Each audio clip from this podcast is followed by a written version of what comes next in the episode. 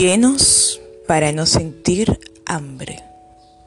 En Marcos 8:2 leemos, Tengo compasión de la multitud, porque ya hace tres días que permanecen conmigo y no tienen que comer.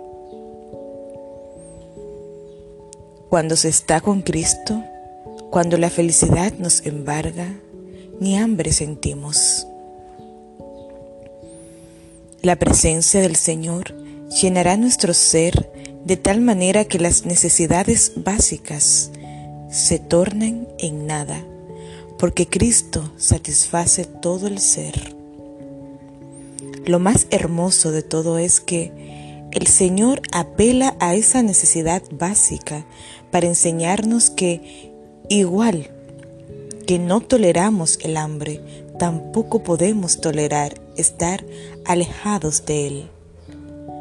Cuando el Señor dijo, no solo de pan vivirá el hombre, sino de toda palabra que sale de la boca de Dios. Se refería a esto al citar Deuteronomio 8.3. Quiso dejarnos una preciosa lección. Leemos así. Él te humilló y te hizo sufrir hambre, porque te sustentó con maná, comida que tú no conocías, ni tus padres tampoco. Lo hizo para enseñarte que no solo de pan vivirá el hombre, sino que el hombre vivirá de toda palabra que sale de la boca de Jehová. En nuestra experiencia previa, en nuestro conocimiento previo, en todo cuanto podamos recordar, nada iguala el estar llenos del Señor. El Señor nos vacía de lo que tenemos para darnos lo que necesitamos.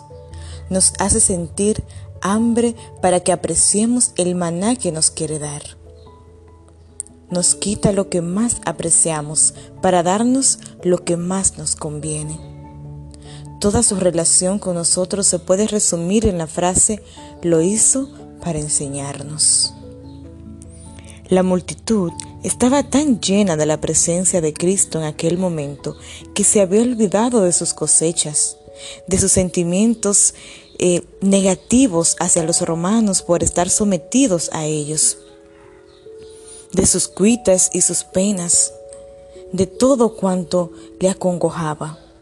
Hasta el hambre se le había ido, porque el Salvador del mundo estaba con ellos. Cristo, que nos llena de las cosas espirituales, no nos deja solos cuando tenemos necesidades temporales. Él dijo, tengo compasión de la multitud. Me han entregado todo este tiempo, han permanecido conmigo, yo supliré sus necesidades. Así que hermano querido, confiemos en el Señor, porque Él hará.